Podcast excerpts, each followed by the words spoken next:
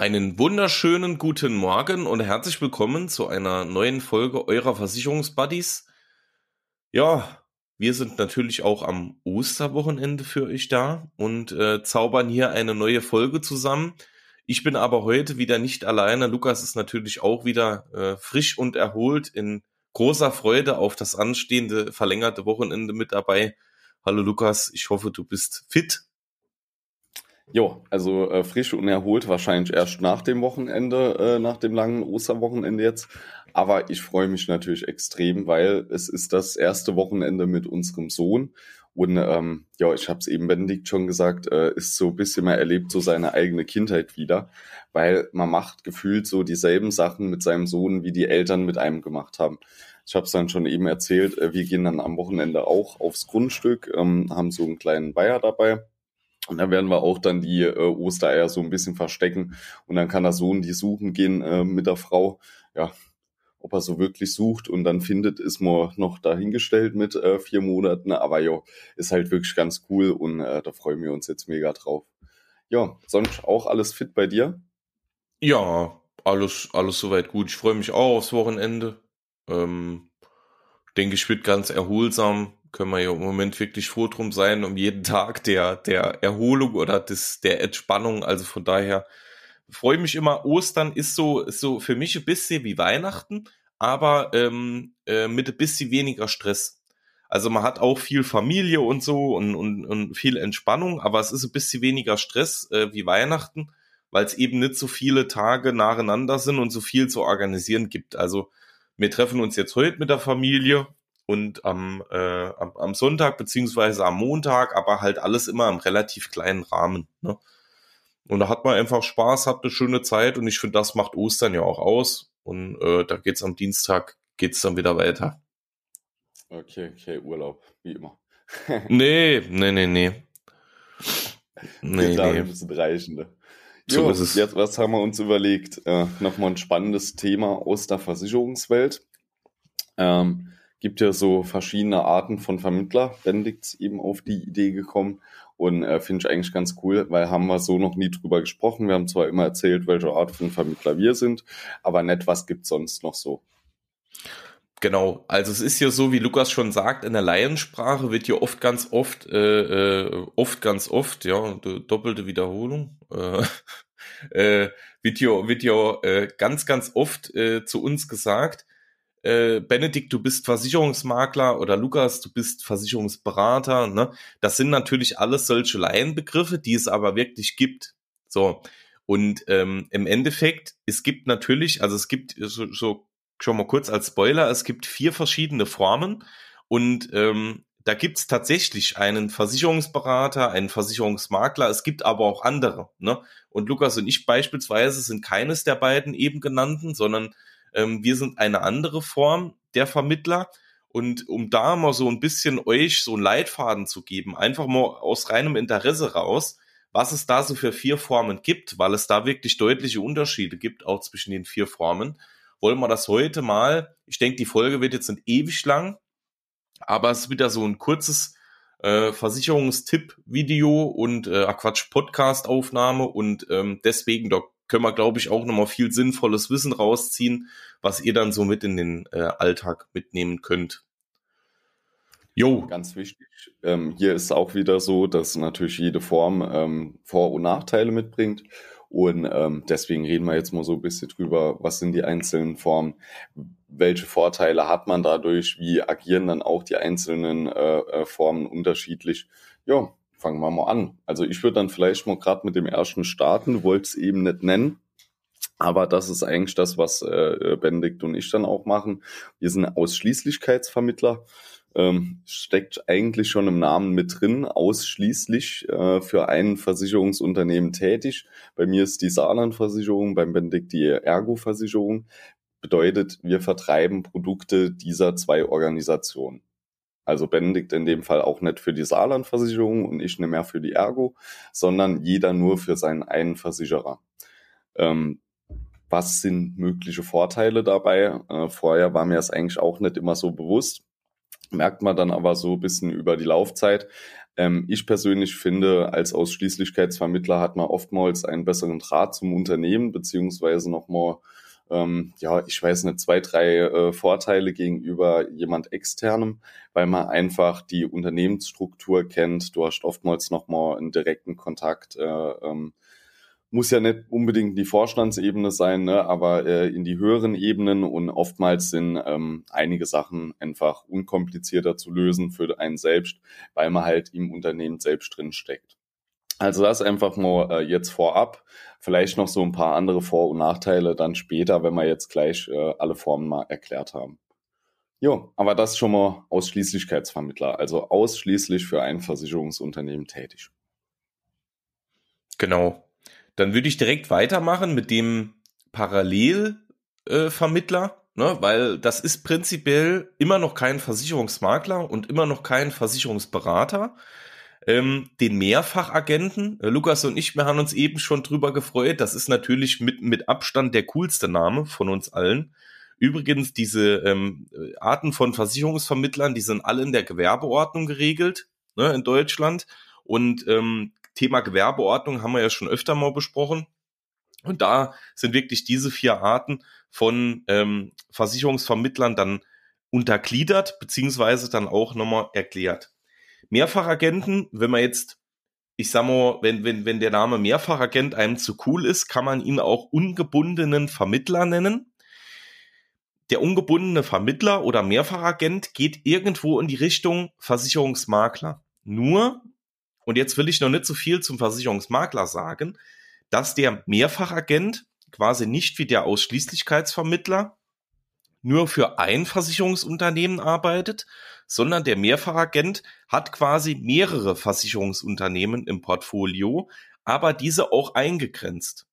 Also beispielsweise, wenn, wenn Lukas jetzt für die, ähm, sagen wir mal, für die Allianz und die DEVK arbeiten würde. Ne? Also er wäre bei den, ähm, er wäre als Mehrfachagent ne, bei der DVK und bei der Allianz entweder angestellt oder für diese tätig, dann wäre er ein Mehrfachagent, weil er dem Kunden ja ähm, mehrere Versicherungsunternehmen anbieten kann. Ne? Das kann ein Ausschließlichkeitsvermittler nicht, weil der ja nur in einem Versicherungsunternehmen arbeitet und arbeiten darf. Ein Mehrfachagent hat dann mehrere Versicherungsunternehmen, mit denen er zusammenarbeitet. Jetzt kommt aber auch schon der große Unterschied zum Versicherungsmakler. Auch bei Mehrfachagenten gibt es eine Eingrenzung. Also der hat nicht den kompletten Markt zur Verfügung wie ein Versicherungsmakler, sondern der hat auch eine begrenzte Anzahl an Versicherungsunternehmen. Lukas und ich machen jetzt eben auch schon mal kurz erwähnt, Mehrfachagenten bekommt man tatsächlich, zumindest in unserem Kreis, in dem wir so arbeiten, relativ selten heutzutage mit aber die gibt's natürlich auch noch. Ne? Und die haben auch natürlich noch ihre Daseinsberechtigung. Das ist auch gut so. Und mit Abstand den coolsten Namen. Ne? Mehrfachagent ist einfach cooler als Ausschließlichkeitsvermittler oder Versicherungsmakler oder was anderes. Ne? Lukas, willst du dann kurz ähm, Versicherungsmakler erklären? Dann erkläre ich kurz noch Versicherungsberater. Und ähm, dann können wir noch so ein bisschen über die Vor- und Nachteile sprechen. Genau. Also Versicherungsmakler, Benedikt hat es eben schon angeschnitten, ist eigentlich äh, dieselbe Richtung wie ein Mehrfachagent, nur dass er hier nicht beschränkt ist. Also ein Versicherungsmakler gehört immer im Versicherungspool an, hat dadurch halt die Möglichkeit, auf äh, Versicherungslösungen verschiedener Unternehmen zuzugreifen ähm, bedeutet, er arbeitet im Auftrag des Kunden und sucht sozusagen mit dem Kunden aus dem riesigen Portfolio dann die beste Lösung äh, raus, beziehungsweise das, was der Kunde halt möchte. Was ich dort schon immer ganz cool fand, ist eigentlich, dass du halt ähm, einfach eine riesen Palette hast. Du kannst oftmals ähm, beim Thema Preis-Leistung sehr gut agieren, ne, weil du halt einfach ähm, ja ein breites Spektrum an Möglichkeiten hast. Benedikt und ich kennen das oder haben auch schon in anderen Folgen drüber gesprochen, nicht jeder Versicherer ist immer in jedem Feld sehr, sehr stark. Es gibt auch mal welche, ähm, ja, da hängt vielleicht ein Produkt ein bisschen hinterher. Das hast du bei Makler nicht. Äh, du hast in jeder Sparte halt die Möglichkeit, auch nochmal äh, beim Produkt neu auszuwählen und zu sagen, okay, ähm, gehen wir vielleicht mit diesem Produkt eher auf diese Richtung Ähm, für mich persönlich wäre es ein bisschen anstrengend, weil dann musst du natürlich auch äh, einen sehr großen Marktüberblick haben über alle Versicherungspolicen und wissen, wie aktuell die Lage dort ist, wer stark ist etc. Ne? Ähm, aber ist natürlich auch eine coole Sache, ist aber somit nochmal ein bisschen anders da als ein Mehrfachagent, weil er halt wirklich alle Versicherungen vertreiben kann. Genau. Und dann haben wir zum guten Schluss noch den Versicherungsberater.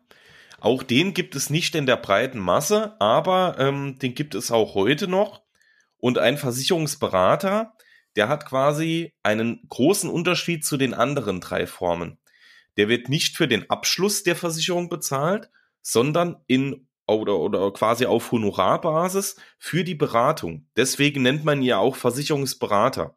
Also der wird quasi, wenn, wenn, wenn Lukas jetzt sagt, ähm, ich gehe zu einem Versicherungsberater, dann sagt der Versicherungsberater, Herr Philippi, für was interessieren Sie sich? Dann sagt der Philippi, ähm, sagen wir mal, für eine Wohngebäudeversicherung. Und dann sagt der Versicherungsberater, lieber Herr Philippi, ich kann Sie dazu beraten, das kostet so und so viel. Dann wird er dazu beraten, aber muss quasi für die Beratung bezahlen im Vorfeld, ohne dass überhaupt eine Versicherung abgeschlossen werden muss. Also bei einem Versicherungsberater geht es nicht darum, dass der bezahlt wird für den Abschluss, so wie man es bei allen anderen Formen kennt, sondern bei dem wird auf Honorarbasis die Beratung bezahlt. Also ist einfach ein anderes Modell und ähm, hat natürlich auch noch seine Daseinsberechtigung und wird mit Sicherheit auch hier und da immer noch genutzt. Ne? Nur hat halt eben zu den anderen Formen einen deutlichen Unterschied. So. Jetzt ist natürlich, jetzt haben wir euch mal so einen kurzen Blick über die vier Formen gegeben. Jetzt ist natürlich immer die Frage für euch als Endkunde, was ist denn jetzt das Beste für mich? Gehe ich zu einem Ausschließlichkeitsvermittler, suche ich mir einen Mehrfachagenten, suche ich mir einen Versicherungsmakler oder suche ich mir einen Versicherungsberater? Lukas, wie ist da deine Meinung dazu? Ja, schwierig zu sagen. Natürlich immer nur zu uns kommen, äh, also nur Ausschließlichkeitsvermittler. Nee, äh, Spaß beiseite. Also es kommt wirklich immer auf die Situation drauf an und äh, was ihr als Kunde wirklich von eurem Vermittler, eurem Berater einfach möchtet. Ähm, je nachdem, wie es ablaufen soll. Ähm, ich denke, jede Form hat seine Daseinsberechtigung. Ähm, jede Form bringt Vor- und Nachteile natürlich wieder mit sich, ähm, äh, sonst sie keine Daseinsberechtigung. Und ja, ich habe ja eben schon so zwei, drei Punkte genannt. Es kommt halt immer wirklich drauf an, was man sucht. Ich denke beispielsweise, ähm, wenn man jetzt äh, Gewerbetreibender ist, äh, selbstständig ist oder man hat beispielsweise eine Hausverwaltung und will ähm, Rahmenverträge mit einem Versicherer äh, aufsetzen, dann ist es vielleicht oftmals besser, wenn du einen Ausschließlichkeitsvermittler an der Hand hast, ähm, weil der vielleicht nochmal andere Konditionen auch herzaubern kann. Ähm, kommt aber wirklich halt immer drauf an. Es gibt vielleicht die ein oder andere Situation, wo das eine besser wäre als das andere, aber es, also ja, mir fällt es wirklich schwer, da Aussage zu treffen, muss ich wirklich sagen. Wie siehst du das? Hast du da euch irgendwas? Also, ähm, ich persönlich würde das gar nicht näher eingrenzen. Also ich würde sagen, ähm, grundsätzlich zwei Faktoren sind für euch immer ganz, ganz wichtig. Und äh, ich denke, das haben Lukas und ich euch äh, schon immer hier in diesem Podcast mitgegeben. Jede, ähm, jede Form, die in der Gewerbeordnung geregelt ist, hat ihre Vor- und Nachteile. Für mich, wenn ich jetzt mal aus diesem Versicherungsdenken rausgehe und als Endkunde denke, sind für mich zwei Sachen ganz, ganz, ganz wichtig. Erstens, dass ich mich wohlfühle. Also wenn ich äh, prinzipiell eine, ähm, ja, ne, wenn, wenn, wenn ich irgendeine Versicherung brauche ne, oder meine Versicherung ganz neu aufstellen möchte, dann will ich irgendwo hingehen, wo ich mich wohlfühle. Ne? Dem Herrn, der Dame, die mich hier berät, ähm, die Versicherung vermittelt, will ich vertrauen und ähm, da will ich mich einfach wohlfühlen. So, vorrangig ist mir doch erstmal völlig egal, also mir persönlich, ob das jetzt Ausschließlichkeitsvermittler, Mehrfachagent, Versicherungsmakler oder ein Versicherungsberater ist. Ich muss mich einfach wohlfühlen und da kommt der zweite Punkt, kommt direkt mit dazu. Ich muss das Gefühl haben, dass derjenige, der mich da ähm, berät, dass der einfach das Beste für mich macht ne? und mich natürlich auch bedarfsgerecht ähm, berät in dem Fall. Und wenn die beiden Dinge erfüllt sind, wäre es mir persönlich völlig egal, zu wem ich jetzt im Endeffekt gehe. Ja, ne, hast du vollkommen recht. So ist es ja auch am Ende vom Tag. Ne? Ähm, wir haben es schon oft genug gesagt, bei Versicherungen äh, gibt es nicht immer die eine Lösung. Ähm, es gibt verschiedene Wege, wie man äh, die Themen anpackt. Ne? Am Ende vom Tag ist halt, wie Benedikt sagt, wichtig, wenn ihr dort vor Ort wart, wenn ihr euch beraten lassen habt, ist es eigentlich wirklich wurscht, was auf der Visitenkarte steht. Ähm, Hauptsache, die Beratung war so, dass ihr euch jetzt erstens mal wohlfühlt, ihr verstanden habt, um was es geht und am Ende vom Tag dann auch die Versicherungen einfach passen.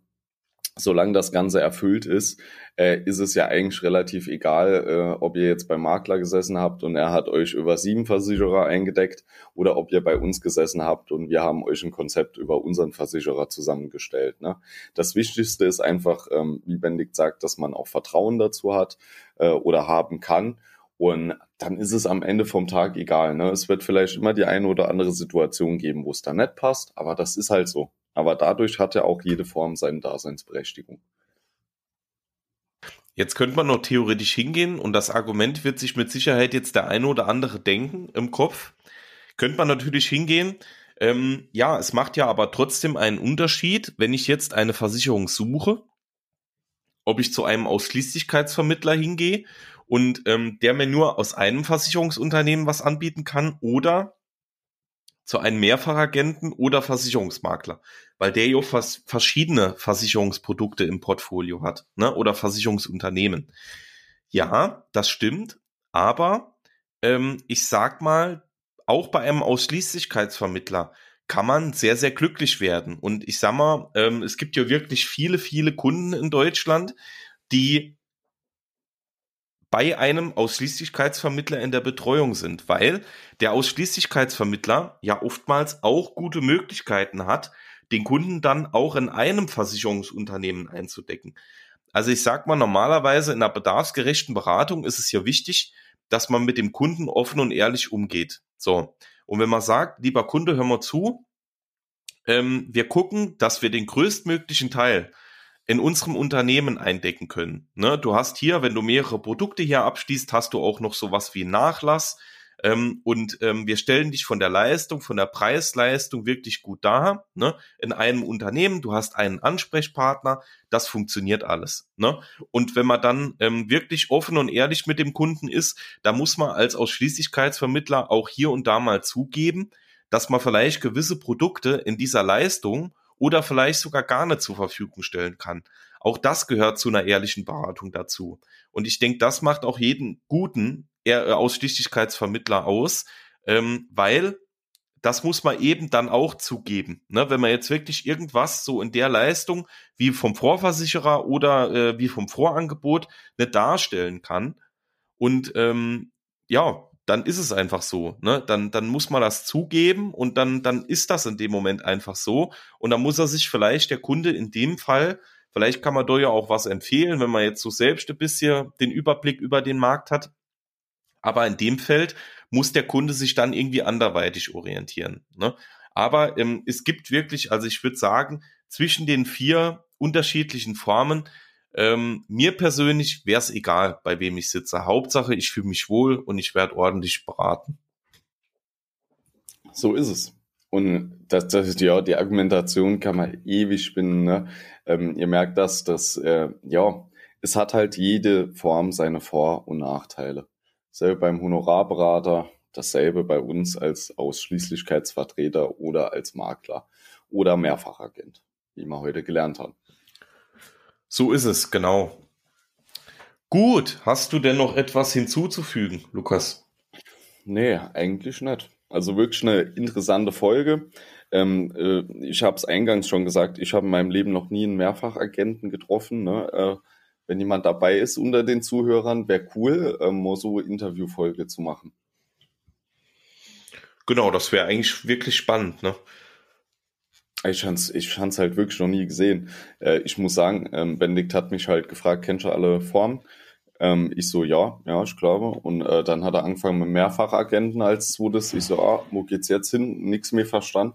Ja, ja, deswegen. Also ich hab's auch vorher so gar nicht mehr im Kopf gehabt, dass das auch noch drin steht. Ja, Das ist natürlich auch immer bei so einem Podcast, ähm, weil ich sag mal, zu unserem täglichen äh, äh, Berufsalltag ähm, ist man ja natürlich nicht in allen Themen, über die wir hier sprechen, fit. Ne? Also es gibt natürlich auch viele Themen, da müssen wir uns vorher dann auch nochmal irgendwo einlesen oder sowas. Und ähm, das ist natürlich auch immer äh, so ein cooler Nebeneffekt von, von diesem Podcast, dass man natürlich auch in vielen Themen dann irgendwo nach der Podcast-Folge nochmal ein bisschen fitter ist. Ne? Das noch so, so am Rande als kurzes, als kurzes Feedback. Ansonsten, ähm, vielen Dank fürs Zuhören. Schreibt uns fleißig Bewertungen. Also wir sind jetzt leider, da sind wir ja auch ganz offen, das ist ja kein Problem. Wir haben jetzt noch mal ein paar Bewertungen gesammelt. Wir sind jetzt noch mal in der Punkteskala nach oben gestiegen. Jetzt leider nach einer weiteren Bewertung sind wir nochmal auf 4,4 gerutscht. Also ähm, da fleißig gute Bewertungen schreiben, freuen wir uns wirklich sehr. Euch wünsche mal jetzt abschließend, war ja heute nur eine sehr, sehr kurze Folge, die man wunderbar im Osterstress dann äh, irgendwie zwischendurch hören kann. Ein äh, frohes Osterfest, habt eine schöne Zeit mit der Familie, äh, genießt die Feiertage. Viele sind ja auch im Urlaub. An die auch schönen Urlaub. Und ansonsten hören wir uns dann wieder nächsten Freitag. Also macht's gut, bleibt gesund, bis dann. So ist es. Frohe Ostern.